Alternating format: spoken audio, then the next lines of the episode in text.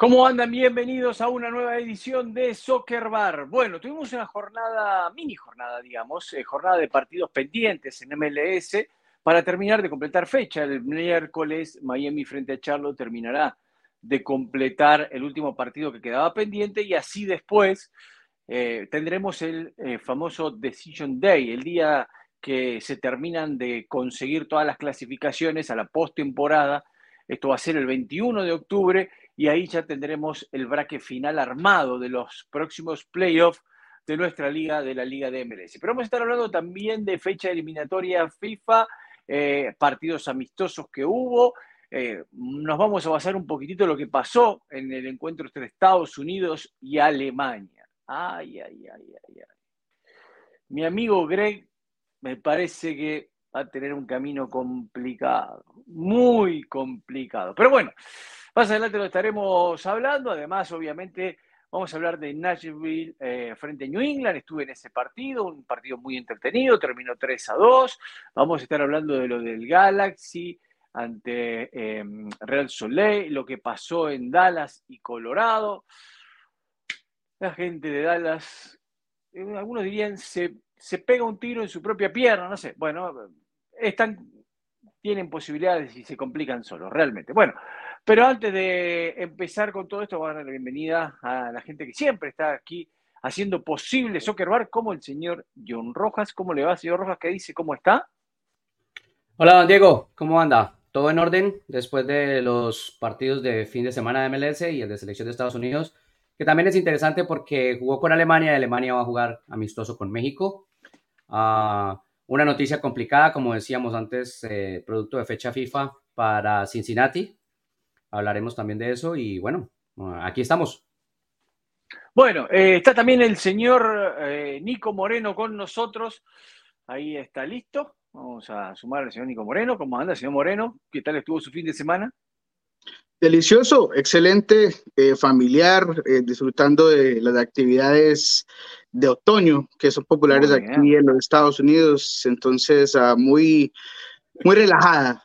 ¿Cuáles son las actividades de otoño? Cambiar la eh, cerveza por un whiskycito. Y ¿Cómo?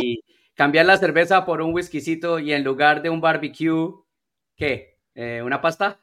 Eh, Sabes que el whisky es parte 100%. el barbecue sigue, seguimos en la lluvia. Todavía no aguanta, todavía aguanta. Se hace afuera, claro. no, pero ir a lo que son como las, las, fincas de calabazos. Ah, el pumpkin patch. Eh, vamos con la familia, hacemos las actividades de montarnos en el tractor, hacer la, el laberinto eh, dentro del campo de mazorca. Maíz, de maíz, sí. Es de maíz, exactamente. Entonces, eso es lo, popular aquí. Muy bien, muy bien, muy bien. Todos, los años, intentan que Nico se quede, pero como el no pero no lo logran. este, este, es el particular, este, así, así, así. Vino, vestido, así para quedarse, pero no, lo lograron. Eh, aquí hoy tenemos jornada fría, ¿eh? estamos en 72, estamos, estamos complicados. Están sufriendo. Estamos sufriendo, estamos sufriendo. Eh, es, complicado. Bueno, arranquemos con la selección de Estados Unidos, ya que vino el señor Nico Moreno y quiero escuchar el análisis de John Rojas y los comentarios de Moreno acerca de este partido. Un partido que si bien es amistoso, es preparatorio y todo, pero me parece que empieza a marcar algunas situaciones en relación, por ejemplo, aficionados con el técnico de la selección de Estados Unidos, como ejemplo, ¿no?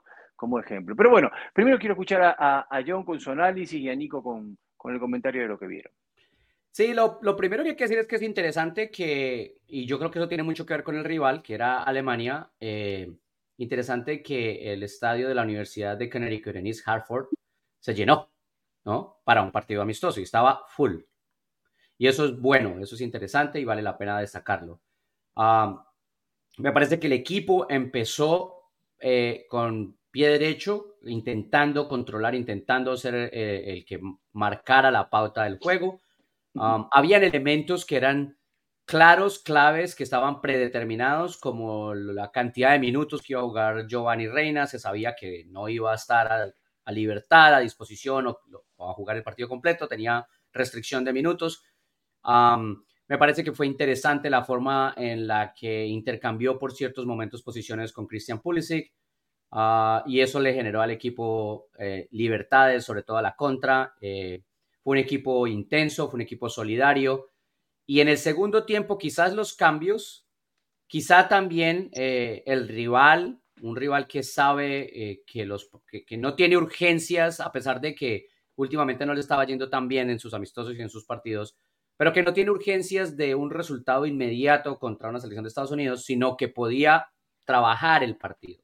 Y eso le generaba la posibilidad de ver la figura completa del partido y saber que mientras los minutos pasaran con ellos metidos en el partido, pues iban a tener más opciones de definirlo.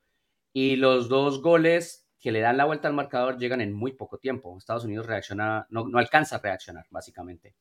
Y creo que por ahí es donde se le va de las manos el resultado como tal.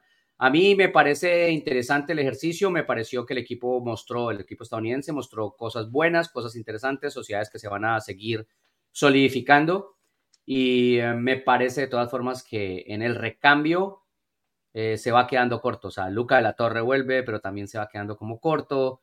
Eh, obviamente la gente espera mucho de, de Ricardo Pepi porque está teniendo una muy interesante temporada, a pesar de que no es titular indiscutido en su equipo, pero tampoco fue influyente en ese partido. Entonces son cosas que van a ir siendo parte del proceso. Señor Moreno, lo escucho. Bueno, uh, más allá de un análisis ah, muy exacto por parte del señor Rojas. Eh, no se preocupe por lo que diga Rojas, diga lo que usted mm. quiera, no pasa nada. Bueno, pero voy a repetir lo mismo, ¿no? Eh, es simplemente el hecho de, de, que creo que para apuntar otras cosas se notó la falta de Tyler Adams de este equipo. Uh, Musa no es un jugador que le va a dar la misma doble funcionalidad al grupo, eh, la parte de disciplina, de recuperación. Es, un joven muy talentoso que tiene grandes cualidades, eh, pero es más un 8 y, un 8 que busca ir hacia el ataque, que busca tratar de salir del balón rápidamente. Lo de Tyler Adams para mí es una importancia gigantesca para lo que quiere hacer Greg Bellharter, pero vuelve lo harto, lo incómodo, que es todos los que estaban esperando a que le fuera mal a la selección estadounidense ya empezaban a decir, bueno, Greg Berhalter finalmente aprendió porque iba bien el primer tiempo, porque estaba bien las cosas. Entonces, quiero apuntar un poco a, eso, que es lo que esperábamos todos si se mantenía Greg Berhalter, es que no se va a ir esa suspicacia, esas cosas que la gente, no sé, prefiere, en vez de ver el fútbol, se quieren eh, ajustar, a eh, encajar con, con, una novela que, ni siquiera está ahí ya, pero eso es lo que ellos ven, ¿no? Y ya en segundo tiempo, como dice John, hay cambios, sale Musa, que a pesar de que no tiene una doble funcionalidad como la de Tyler Adams, hizo un buen partido, entra de la torre, de la torre para mí entra, no sé si en un momento que, que, no sabía exactamente qué era lo que tenía que hacer un mal partido falta de ritmo. No estoy seguro qué fue lo que ocurrió de la Torre, pero no es el de la Torre que hemos visto en el pasado, no tuvo un buen encuentro. Los goles caen extremadamente rápido, la falta de respuesta eh, de, de, Estados Unidos creo que es preocupante. Eh, pero más allá de eso, me quedo con esas dos cosas. También la última línea, no estoy seguro eh, si en este momento tenemos fijo quiénes van a ser cuál es la dupla de centrales y es algo que tienes que no lo necesita, él no necesita tenerlo fijo hoy por hoy. Eso es un proceso. Proceso, no, pero hablo como del once titular, ¿no? Es que ah, es como una la conversación que la gente quería tener era cuáles son los once de la selección estadounidense. Es una continuidad de un proceso. Belharter está continuando con un proceso. Ya tiene que tener un equipo medianamente delineado. No porque, no porque cada convocatoria, es que ese es el tema de selecciones, es que la selección no se puede ver así. El tema de selecciones indica que usted cada vez que convoca va a tener dos, tres, cuatro, cinco, seis nuevos por diferentes razones, por nivel, por eh, lesiones. No, no siempre, no siempre, no siempre. Pero igual, pero, igual, los técnicos que le han ido bien, que han sido exitosos con sus selecciones, lo que logran hacer es tener un pool de 15 o 16 jugadores en el cual pero 15 o 16. El equipo, el 15 o 16 no, son los dos centrales. Pero, 15 o 16, es el grupo grande. El, el cual es el equipo, cuando hace cambio no se resiente. Ah, bien? de acuerdo. Tiene, tiene, tiene, que haber una, un, grupo fijo, sólido. Y la, la, para mí la dupla de centrales es clave para cualquier selección. Es raro que uno vea constante cambio eh, en, en, los dos centrales de una selección porque uno prefiere tener un grupo que esté cómodo justo atrás. Entonces, a eso yo voy. Eh, también, y, quiero poner esto en la mesa, eh, John no habló de Bolgun, que es alguien que mucha gente tiene gran expectativa, ha tenido ya varios partidos, tiene buenos movimientos, eh, parece querer hacer las cosas bien, pero la gente pide goles.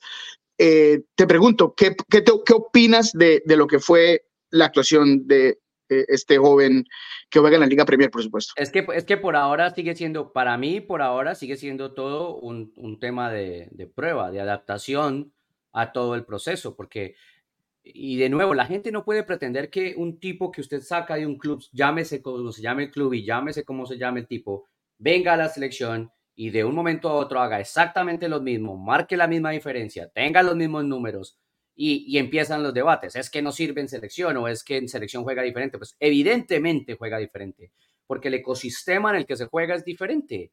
No es lo mismo pasarse la pelota con los compañeros con los que entrenas cuatro veces a la semana que con los que sí conoces o has crecido, lo que sea, pero entrenas dos veces antes de un partido. Una vez intensa pero a ver, John, lenta. John, nosotros podemos decir, podemos decir, de, este es el 11 que arrancó, ¿no? De este 11 que arrancó, podemos decir que Turner ha jugado la mayoría de los partidos y que lo podemos considerar hoy como el arquero titular de la selección. Podemos decir que si está Robinson por el sector izquierdo, De seguramente va a estar por el sector derecho. Y que eso para él serían sus laterales titulares hoy, ¿no? Eh, el caso de Rim como titular ha jugado también varios partidos. Sí, pero no es, pero en el 11 ideal, en el 11 de lujo de Berhalter, Team Rim no ¿Cuál sería, ¿Cuál serían los titulares de centrales para ti en el 11 ideal de Berhalter? De nuevo, todo depende del momento. No, no, pero para ti, ¿cuál, ¿cuál, serían hoy los titulares para ti? ¿Cuál deberían ser? ¿Cuál serían? ¿Cuál, cuál, cuál crees que son los mejores que hoy hay? Yo, yo me iría con Rim y Miles Robinson. Eh, eh, eh, Rim a mí me gusta, me parece que hace las cosas bien para lo que quiere hacer eh, Greg Bellhalter eh, lo ha usado en el pasado y le ha funcionado. En este partido creo que tuvo un buen partido. Yo estaba hablando un poco más de, de, Richards, que es mucho más joven, que obviamente tiene crecimiento por hacer, que tiene un potencial eh, importante, pero para mí es el que sale ahí por parte de, esa dupla de, central. Pero la dupla, pero la dupla, por ejemplo, de, Robinson y Thor no ha quedado mal, ¿no? Ah, han, han, jugado bien, dependiendo también del rival dependiendo incluso del arquero, lo hemos dicho muchas veces, porque cuando se juega con Turner o cuando se juega con Johnson o cuando se juega con, ¿cuál es el otro arquero? Se me olvida. Eh, demasiado, demasiado. Sí, con Stephen se juega diferente en la salida. Demasiada variante de arquero. Sí, o si va Calendar. Ok, diferente. No, lo de, lo de, Calendar es muy nuevo todavía. Tiene, que ir un arquero de titular. Tenemos que elegir un arquero. No, no. Y, este... y, hoy por hoy es Turner. O sea, hoy por hoy no hay un arquero que le saque la titularidad a Turner por nivel, por lo que sea. Hoy, hoy. Bueno, la, entonces tenemos la duda en los zagueros centrales. Después sabemos. una que como mínimo. Que si está Tyler Adams es Tyler Adams, Weston McKinney y eh, Musa en la mitad de la cancha. Sí, para mí sí la mayoría de los partidos que, él jugó. Obviamente Pulisic, adelante, que clavó un golazo, espectacular el golazo que hace Pulisic, es fantástico. Tingwea ha jugado muchos partidos De, titular y muy por el sector derecho y siempre teníamos la duda del 9. No había una definición. A Pepi no lo llevó al Mundial, a Ferreira lo lleva y casi no lo pone, eh, no confío en él. Termina jugando sin 9 de referencia. Exacto, la duda del 9 siempre, siempre está.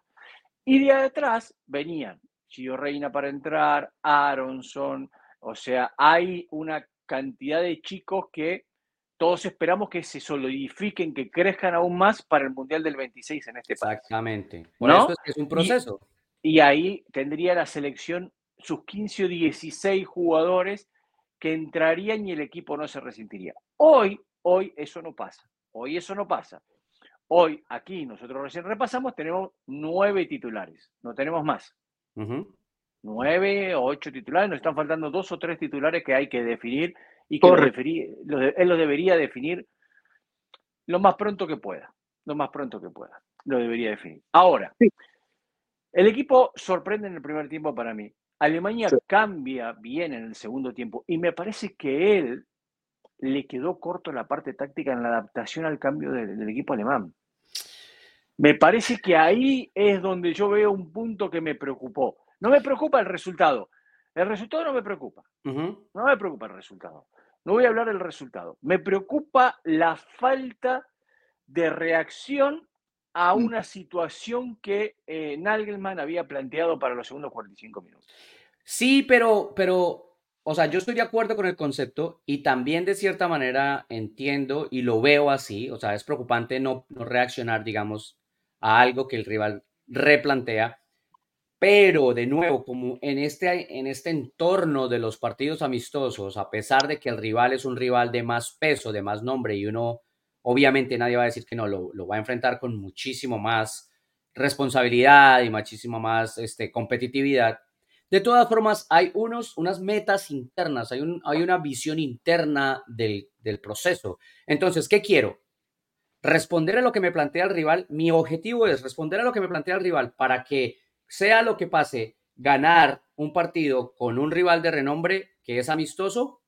¿O es mi objetivo seguir empujando lo que yo quiero hacer, no para responder a un partido, no para resolver a un partido, sino para empujar esos mecanismos hacia adelante y que puedan servir de respuesta en algún momento a, esta situación o a diferentes situaciones?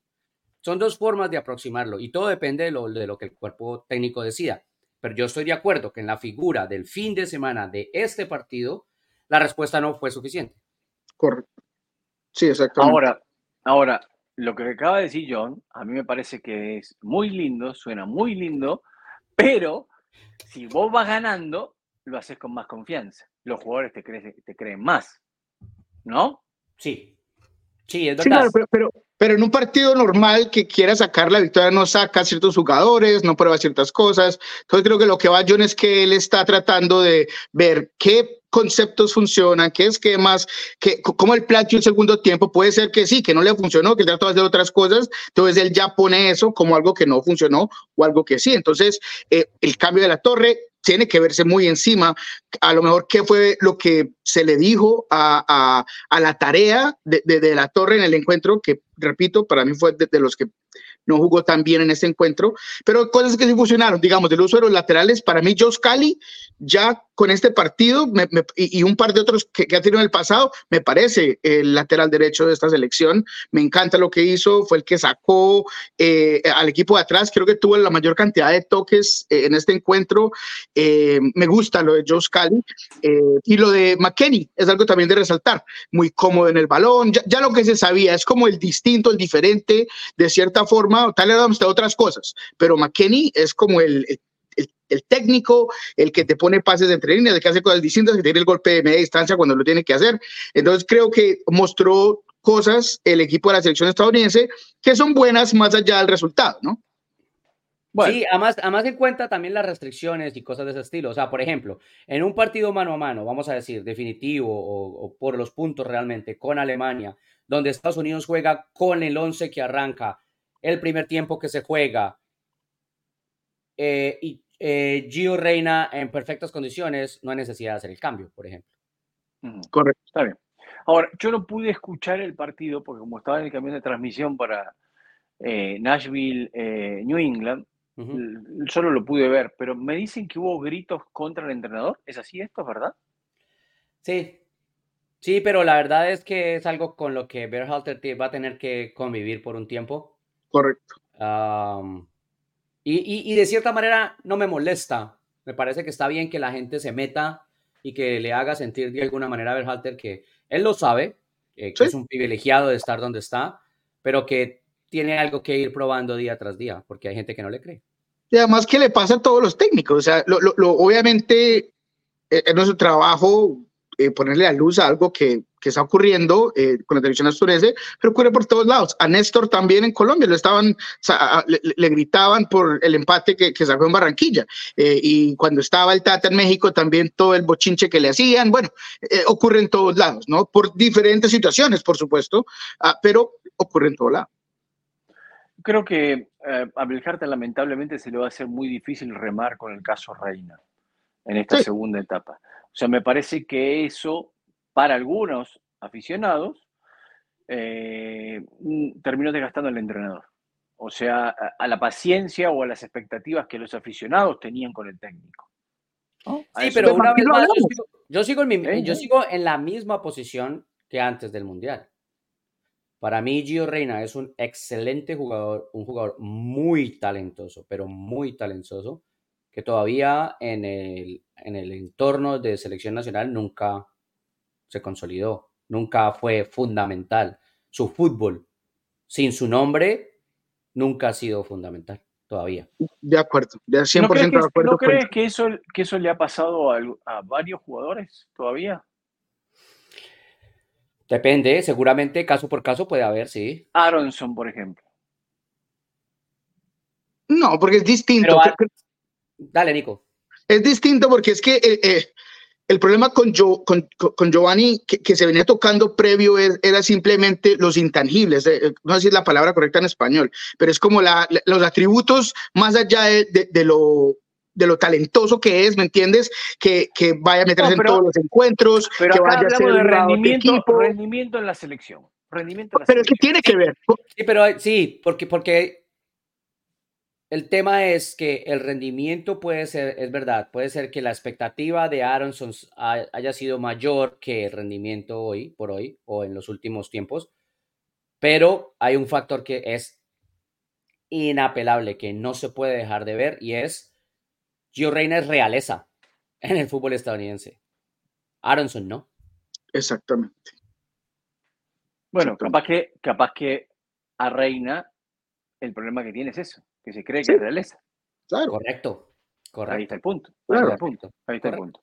Bueno, dejemos selección aquí. Eh, vamos a ver cómo. El próximo partido es con gana de ellos, ¿no? Intercambio, sí, sí, y, Alemania, con México. Lo que decíamos, Alemania con México va a ser interesante. México también está en un proceso de, renovación, de rehacerse, de creer en nuevos conceptos y formas. Ah, para México va a ser importante e interesante. Pero yo quiero que la gente lo vea también igual. Para México lo importante no es, si México le gana a Alemania, no salgan a decir que somos los mejores del mundo y que podemos ganarle a todo el mundo. Y que, Deje que digan lo que quieran. Y si Miren los venezolanos como están manejando el empate de Brasil. Claro. Obviamente que lo van a decir. Se me cayó el el camino. Al final del día lo van a decir, pero, pero hay que dejar trabajar, ese es el punto. Esto es un proceso y México, con el respeto a todo el mundo, no le ha ganado a nadie. Muy bien.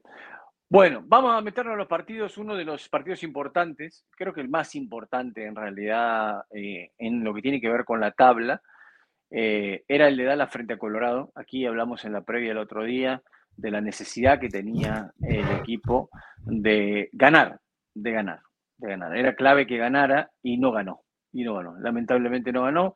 Terminó empatando contra Colorado, un rival que ya está eliminado, que viene eh, mal, pero que lo complicó. Yo creo que el propio Dallas se termina complicando. Así que si quieren, arrancamos escuchando al entrenador y, después hablamos nosotros, ¿les parece? Perfecto. La experiencia en la MLS es que todos los equipos luchan hasta el final y bueno, eh, una muestra de ello es Colorado, entonces pues bueno, equipos que como nosotros y otros equipos que juegan contra otros equipos que ya están eliminados, tenemos que, que pensar que, no lo están y que, van a dar su mejor versión. Llevamos dos partidos eh, últimos aquí en casa que la verdad que estuvimos eh, contra San José, merecimos totalmente ganar. Eh, hoy por momentos merecimos, pero sí que es verdad que Colorado nos, hizo mucho daño en, en contraataques, algo que estábamos haciendo muy bien y defendiendo muy bien, pero hemos cometido muchos errores con balón y eso al final ah, te repercute ¿no? en, en, el, en, el, ah, en los contraataques. ¿no? Decepcionados con, con eso, pero ah, hay que seguir, la, la vida sigue y, y, nosotros tenemos que ser conscientes de que tenemos una, una gran oportunidad el sábado. Es así, se la tienen que ir a jugar toda ahora el sábado. Eh, hoy están todavía metidos, ¿no? Hoy están todavía metidos. Ahora vamos a, ver tabla de posiciones y, todo cómo está. Eh, van a, al Decision Day. Eh, no es este sábado. Tienen que esperar hasta el 21. Tiene unos 15 días todavía, Nico. Así que afine el equipo. Ante un Galaxy que también es una cosa media extraña, ¿no? Ayer, eh, bueno, ahora vamos a hablar un ratito, pero empieza ganando, viene, no va a ser fácil el partido para Dallas, a eso es lo que me refiero. Pero es que para Dallas ningún partido es fácil.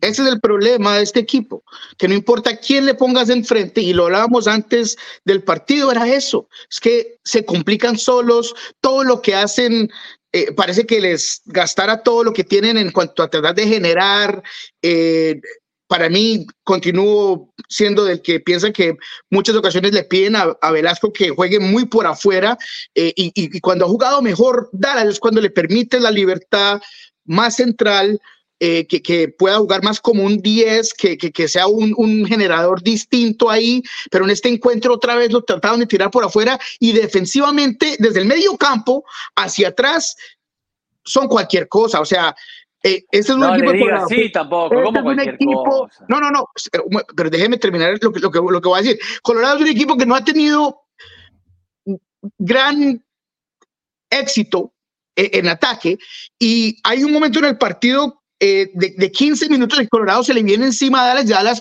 no encuentra la forma de quitar el balón a Colorado. Navarro eh, tiene una, Cabral tiene otra. es una cosa preocupante de un equipo que se supone que, como lo dijimos, el, episodio pasado, el show pasado, trajo jugadores para ganar hoy mismo, veteranos con eh, eh, cierto criterio, cierto calibre, y, se les incomoda absolutamente todo. Eh, y, es preocupante, es preocupante porque Colorado fácilmente puede ganado este partido. No es que Dallas vino aquí y dominó, al contrario, hubo momentos del encuentro en lapsos, no, no, no los 90 minutos, que Colorado fue mejor que Dallas eh, y, es preocupante que no tenga ni una clase de, de, cómo controlar un encuentro, cómo controlar un encuentro buscar el tempo, tenerlo, la intensidad, eh, es, es una montaña rusa de, de éxito de lo que hace en 90 minutos del equipo de Dallas y ese es el gran problema que tiene hoy en día. Que Velasco le rescata el empate con un golazo de tiro libre es otra cosa, pero este partido era para que lo perdieran. Es muy desbalanceado eh, Dallas en todos los en todos los factores, no, no necesariamente, no solamente en, en, el fútbol en sí, por ejemplo, mentalmente es muy desbalanceado. Eh, es un equipo que cuando las cosas le van saliendo bien, va para adelante y empuja y puede golear y etcétera. Y cuando las cosas no le van saliendo, eh, regala resultados, le empatan eh, tarde los partidos, etcétera. Entonces, y, va perdiendo, eh, digamos, el, el, ahorro que tenía o los momentos que tenía para ir cerrando su clasificación. Y ahora se ve en esta en la que mientras los demás estaban sentados y él tenía toda la posibilidad de cerrar aquí, se puso a nivel del resto. O sea, la disputa, que era una disputa en la que ellos controlaban, ahora es una disputa abierta y eso es peligroso mentalmente. Ahora, ¿qué responsabilidad le damos a Nico Esteves en eso, que tú recién decías? Falta mentalidad, ¿no? No, yo creo que... no, tener, no tener un equilibrio. Yo creo que Dallas ha tenido algunos inconvenientes a lo largo de la temporada en temas de ausencias, pero no tan fuertes como otros equipos. Creo que Dallas con el, con la plantilla activa que ha podido sostener, debería ya tener más solidez. Y no la tiene, no la ha conseguido. Y eso, eso es parte del trabajo del cuerpo técnico, así de simple.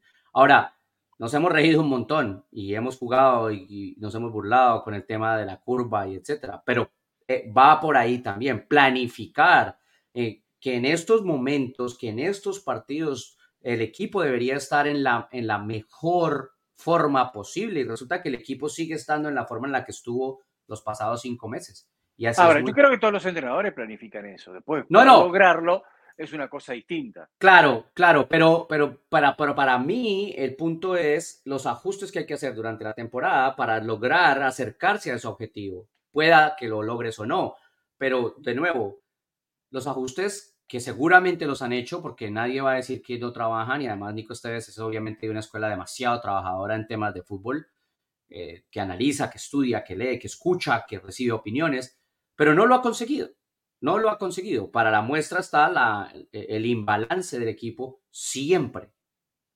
El equipo nunca logró una verdadera, un verdadero tope, tope, tope hasta ahora. Y eso es complicado. Porque, porque puede hablar del mensaje también, ¿no? ¿Está calando el mensaje o no está calando el mensaje? ¿Están los jugadores haciendo su parte individual, su parte extra para ayudar a ese mensaje? O sea, están, están completamente en forma, se están cuidando bien, están durmiendo bien, están que no lo puede controlar del todo el entrenador. Sí, no, yo creo que, para que vos tengas un grupo exitoso se tienen que ver un montón de cosas, pero un montón de cosas.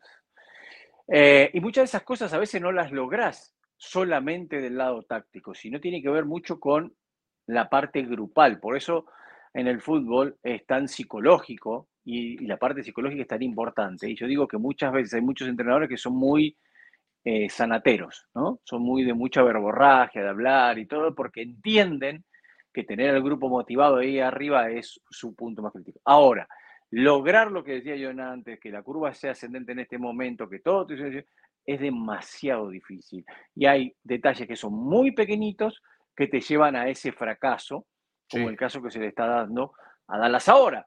Entonces, si no, todos estarían luchando por el título y eso no pasa siempre. Eh, creo que hay mucho por rever a la próxima temporada. Me parece que eh, la clasificación solamente va a ser una curita, como decimos nosotros, ¿no? Un band a la temporada de Dallas y nada más que esto no es lo que, lo que tienen que hacer. Porque Exacto, porque además lo que decíamos antes, Diego, eso es lo que ellos perseguían, no es clasificar, es estar más arriba, es pelear más arriba. Claro, por eso. Sí, y, y, el problema ha sido en el medio del campo. Si ha habido una puerta rotante, de lo que creo que no le ha encontrado la llave o, la, la, solución, eh, Nico, a esto es eh, el acompañante de Pamecol. Ya hablábamos de Pamecol, que deja mucho que desear en este partido también, pero entre Fraser y Yaramendi, a veces Isley, que juega un poco más por afuera, eh, él como que no ha encontrado exactamente quién va a ser el que ayuda y apoya a, Velasco, el que va a, a, ayudar a generar, el que va a ayudar a recuperar. Siempre hay como esa constante movimiento eh, en el centro del campo, creo, porque no ha encontrado eh, Nico, que es preocupante lo que dice John, que en esta hora del partido, en esta hora de, de, la curva o de que ya estamos a punto de playoffs, él no exactamente sepa cuáles son las piezas que van a amplificar lo que él desea, ¿no? Eh, y, y, que ejecuten lo que él plantea. Bueno, cambiemos de tema. Hablemos un poquitito rápido de Galaxy. empezó ganando 2-0. Bien. El segundo gol del Galaxy es para poner un cuadro. La verdad que es buenísimo. Toda la jugada, el toque de primera para la definición, es espectacular. La verdad que el segundo gol del Galaxy es espectacular. Como muchas veces le pasó que empezaba perdiendo y conseguía empatar por lo menos, en esta le empataron. No pudo aguantar el resultado ante un Real Sol Lake que tuvo muchos juveniles también y debutó un chico de 15 años. Sí, Axel Cake, se llama. Axel Cake, sí, sí, sí, que ya llevaba, ya lleva un año largo jugando con, con el segundo equipo. Ah, es, de, es en la historia de la MLS de los más jóvenes en, en firmar su contrato como profesional, porque lo, lo, firmó con 14 todavía, 14 y algo. Ah, y es un chico del que se espera mucho. Eh, tiene una historia muy bonita también. Uh, y, y, ese es, eh, digamos, el debut del, o la clave en Real Salt Lake en, el día fue su, su debut. Um, Real Salt Lake tiene los ojos clavados en lo que pase con Chicho Arango de sí. cara, de cara este, este es, Esta es la lista de los debutantes más jóvenes, ¿no? Exacto. Bueno, eh, lo de Freddy Adu, yo siempre voy a dudar de eso, pero no importa. Para mí, de, la edad, Adu, de la edad o que sea un, un debut importante. Para mí, Freddy, Freddy Adu se fue a anotar él al registro civil solo. Para mí. Sí, o que sea la edad. Sí, sí, sí. No sé, yo lo, yo lo que creo es que fue, eh, hubo demasiado uh, ruido alrededor y lo que desafortunadamente lo que pasó fue que le dañaron la vida a Freddy. También, es verdad, eso también es verdad, eso también es verdad. Bueno, él sería en esta historia de juveniles que juegan en MLS, no que firman el contrato, como decía yo antes, que entran a jugar, él sería el cuarto más joven por diferencia, bueno, eh, Adu. Claro, pero ojo, aquí, aquí, hay, que hacer una, una diferenciación. Una cosa son debutantes más jóvenes, ¿verdad? Y otra cosa son los más jóvenes firmando contrato. No, no, no, debutantes, estamos hablando de jugar. Correcto, o sea, que hayan jugado al menos un minuto en MLS, que es su primera división. Claro. Exacto, exacto. Bueno, eh, un Galaxy que, que después, nada, empezó a mostrar todos sus problemas defensivos que tiene. E, esa, es un equipo que recibe muchísimos goles, recibe muchísimos goles, y lo que dije antes de Dallas aplica más a una Galaxy porque va a tener más tiempo, ¿eh? porque ya Galaxy no tiene una herida que vos podés tapar con un bandi, con una curita, con una gasa. El Galaxy tiene una cicatriz de 20, 30 centímetros que hay que cerrar con cirugía porque si no, eh, no se va a solucionar más. Y bueno, y la cirugía tiene que ser cirugía mayor. Ya lo hablamos muchas veces aquí. Esperemos a ver qué es lo que pasa, pero si quiere escuchemos a Greg Pañ y a ver qué es lo que dijo el, el técnico terminó el partido. Vamos. Nuestros retos en los últimos 10, 12 partidos no han sido crear oportunidades o crear goles. Han sido al otro lado, poder mantener equipos en cero o en el peor caso un gol. Hemos tenido que marcar 3, 4 goles para ganar partidos y eso es muy difícil.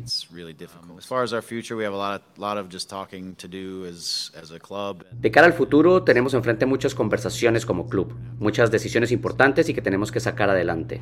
Mientras, terminaremos esta temporada tratando de tener jugadores saludables, ver cómo estamos, pero con muchas conversaciones. Yo creo que tras haber pasado todo esto, vamos a ser más fuertes como grupo.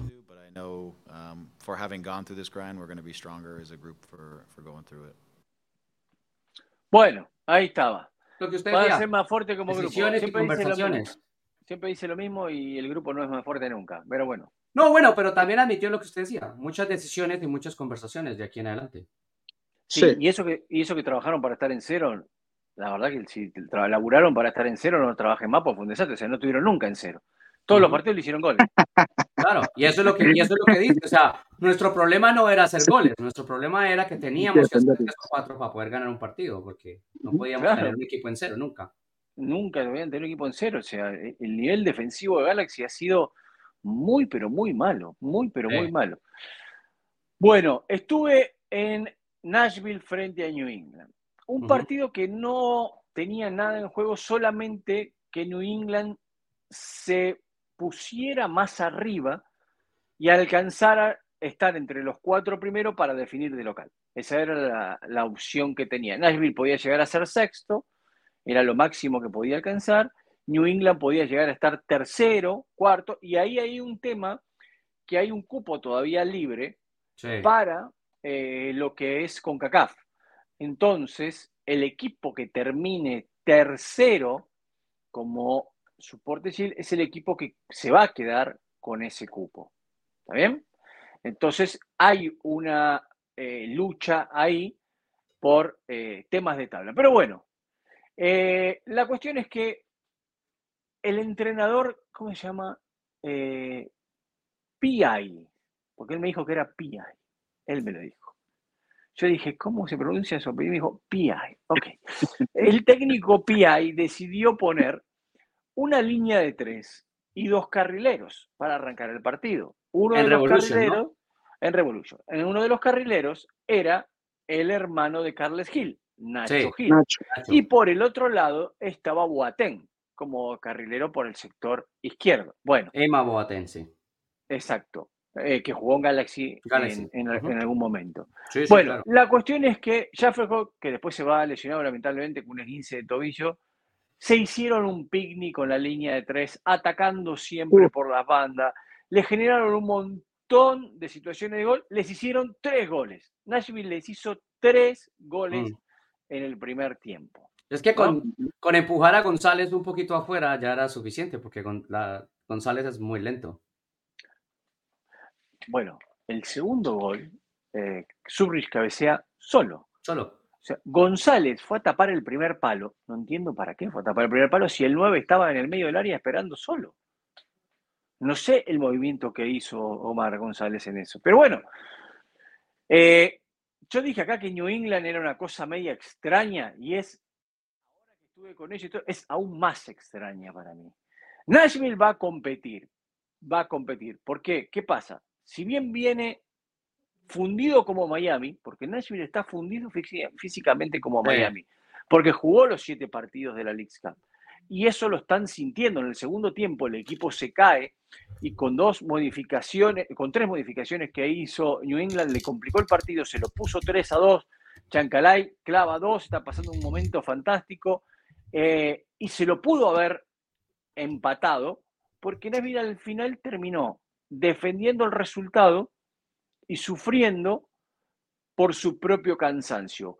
Pero tiene más con qué jugar. O sea, haberle traído un 9 a Mukhtar de área hace que el alemán tenga aún más libertad de aparecer por cualquier lado. Si bien él tiene el arco cerrado hoy, se comió un gol mm. increíble, increíble, solo la mordió a la pelota, no sé cómo le picó, qué fue lo que hizo, porque era, el cuarto de Nashville en ese momento. Eh, yo creo que Nashville en playoff, ahora con este descanso que va a tener de fecha FIFA y todo, va a recuperar un poquito. Y en ese recupero de un poco físicamente, quizás pueda batallar. Ahora, lo que es New England es una cosa seria, lo de New England. Es una cosa seria. no va para ningún lado. Tiene un montón de jugadores, tiene mucho en ataque, están mal armados. Lo dejó a Bow jugando 95 minutos cuando Bow estaba fundido. Es la primera vez desde un montón de tiempo que se juega el partido completo. Estaba fundido, era para cambiarlo, no lo cambió. Hizo un cambio muy interesante, sí, táctico, con lo que corrigió el, tema de la superioridad numérica que nadie le ponía en la mitad de la cancha. Lo tiró a Chancalay como un volante por izquierda cuando perdían la pelota. Entonces Chancalay hacía un movimiento que era de defender por volante por izquierda, aparecer en una diagonal por sorpresa en el, medio del área. No desbordaba nunca por la banda. Él o New England recuperaban la pelota y él hacía la diagonal para pasar a ser un 9. 9. ¿no? Un 9. Y así como aparece solo el centro del bow y el gol y el gol que él hace pegándole a la pelota sin que caiga, que fue muy, muy bueno. Pero la verdad me dejó muchas dudas, me dejó muchas dudas defensivas, muchas dudas defensivas dudas que ya teníamos claras, ¿no? O sea, hablábamos de, eh, bueno, en inglés se habla de pretenders y contenders, de cuáles son los candidatos, cuáles son los que pretenden ser candidatos, y sabíamos que Nuinder era alguien que pretendía ser un candidato, que tiene eh, en papel jugadores interesantes, pero que venía con un declive futbolístico, que tiene problemas atrás, que aún no encuentra la solución de, no tener a Bay, y por eso es que están buscando quién juegue eh, con ataque, con salida, como lateral. Entonces, esos son los problemas de, del Revolution ante un equipo que eh, voy a, eh, no estoy de acuerdo con lo que dice eh, Diego Cora, porque Nashville no pierde su identidad. Entonces, en el segundo tiempo juega lo que Gary Smith pretende, que es un equipo que va a echarse mucho más atrás, que esté o no fundido en un partido, va a buscar cerrarlo. El segundo gol es un error, un regalito que le pusieron a Chancalay, eh, que eh, Willis eh, la escupe y, cae el gol, pero es que Nashville fue mucho, pero mucho, pero mucho mejor que no en la revolución todo el partido. Que votó más goles que la selección Colombia en el segundo tiempo contra Uruguay, claro que sí. Que el equipo pudo haber eh, hecho eh, eh, más, claro, por supuesto, pero Sam tuvo el gol que le anularon el primer tiempo, después metió dos facilitos, solo, sin marca, yo creo que hasta sin saltar de pechito a la bajada, tomaba un tinto y lo metía, porque el equipo de New England tiene unos problemas gigantescos de medio campo hacia atrás y los viene teniendo desde hace tiempo. Entonces, para mí, lo de Nashville es bueno, Nashville va a ser un equipo siempre difícil de vencer en casa, con la estructura de Gary Smith, es excelente.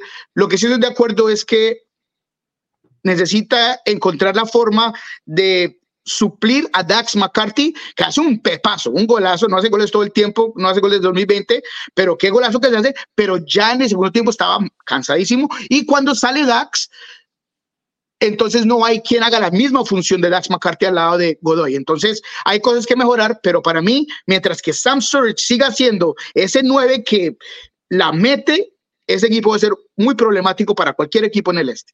Bueno, pero se despertó este partido porque no lo había metido desde que llegó ¿eh? Sí, sí, sí este entró bien, eh, creo que fue el Leagues Cup.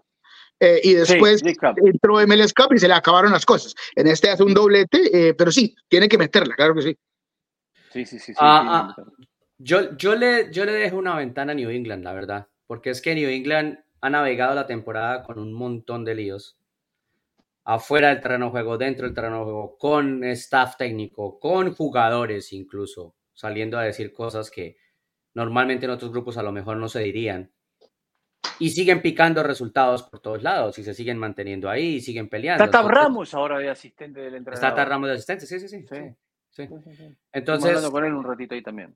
Entonces, no sé, en medio de tantas dificultades, poderse mantener picando, picando, picando puntos, no caer eh, a la hora de un partido mano a mano, yo no los descarto tampoco. El jueves me tiene que explicar los playoffs, ¿eh?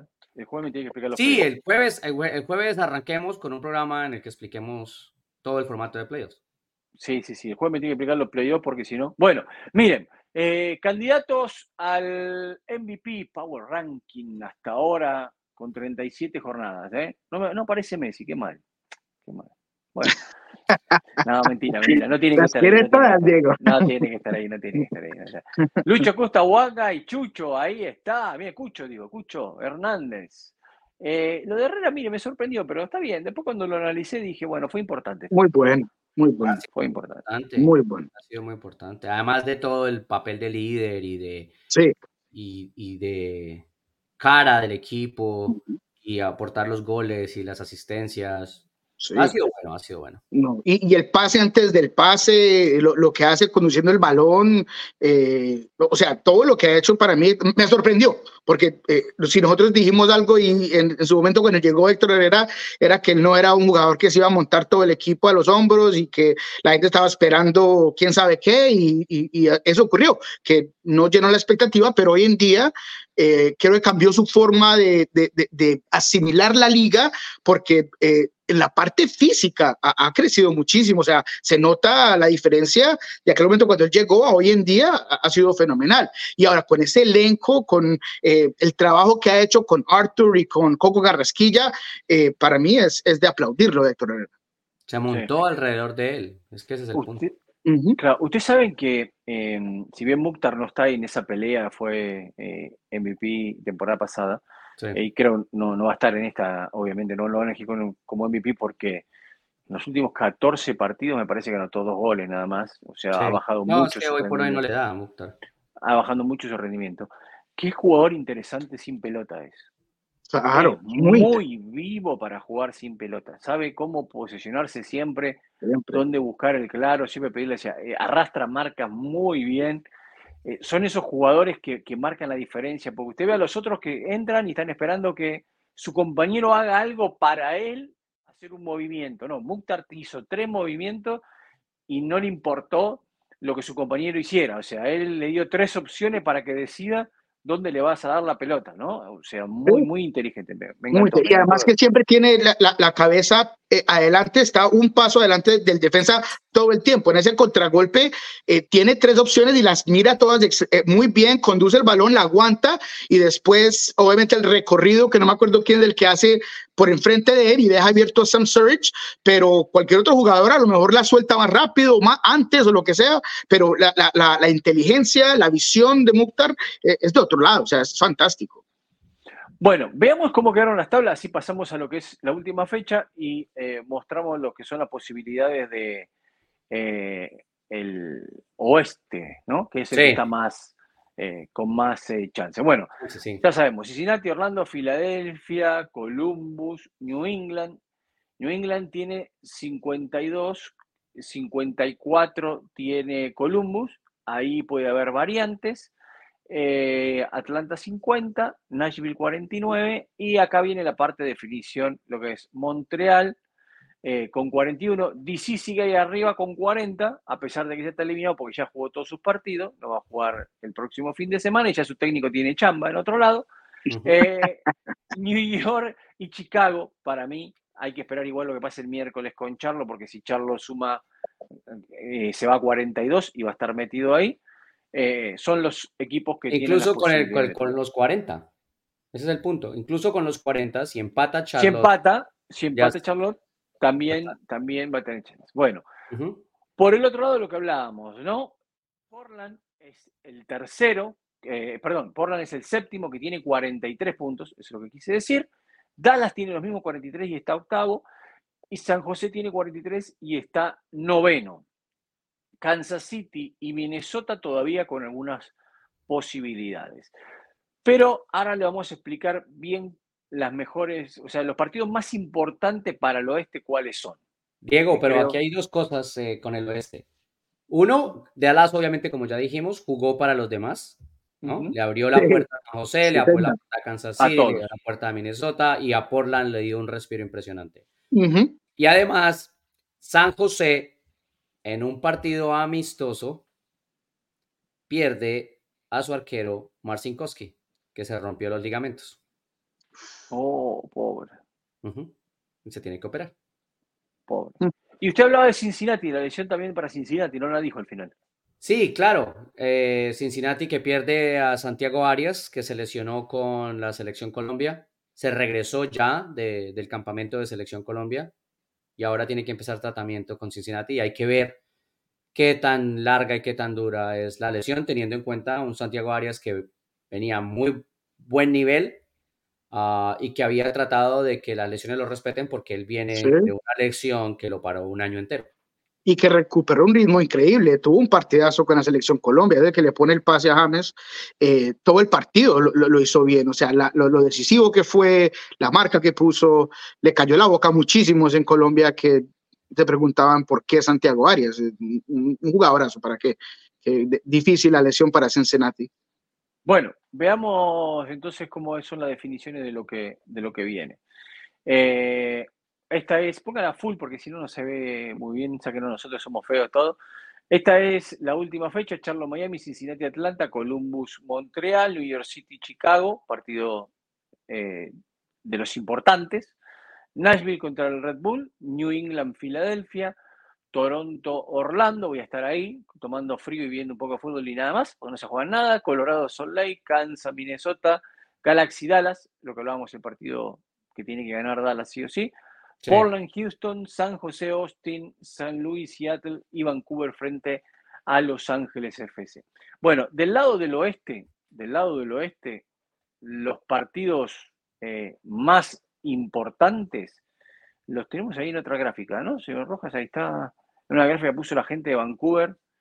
Eh, ahí mire, está. ahí está. Ahí está. Claro, que son las cuentas que ellos hacen para asegurarse el cuarto lugar.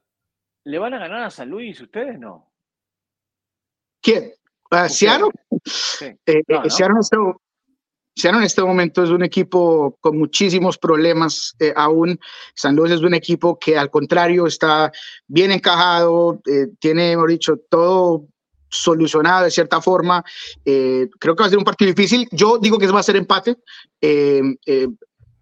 Raúl Ruiz Díaz este fin de semana se, ha visto muy bien toda la semana, que es algo que le ha faltado. Yo le digo a la gente que puede ser que Raúl Díaz no haya tenido una buena temporada porque cuando regresó de lesión, en realidad no es que haya jugado de la mejor forma, esto y lo otro, la gente quería Jordan, pero al fin y al cabo lo que hace Raúl es muy importante para ese equipo. Ha tenido una semana muy buena de entrenamiento, eh, entonces depende mucho este equipo de ese matador adelante. Entonces puede ser que él cambie las cosas, pero si yo voy a apostar, yo apuesto al empate.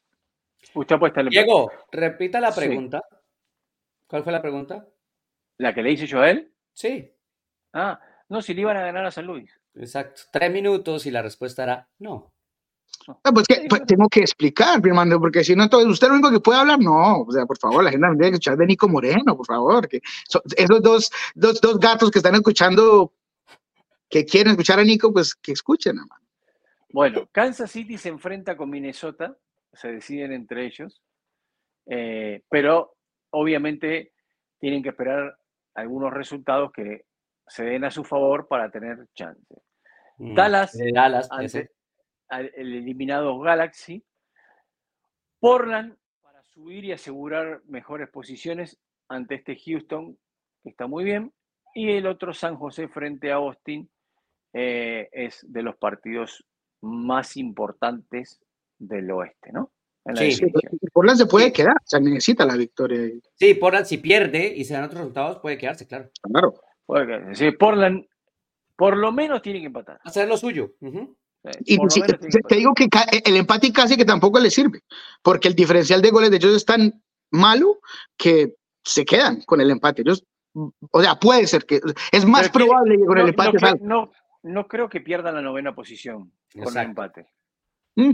O sea, no van a salir de la séptima, entiendo, pero estarían en el play-in, ¿no? Exactamente. Estarían en el play ¿Aún con el empate?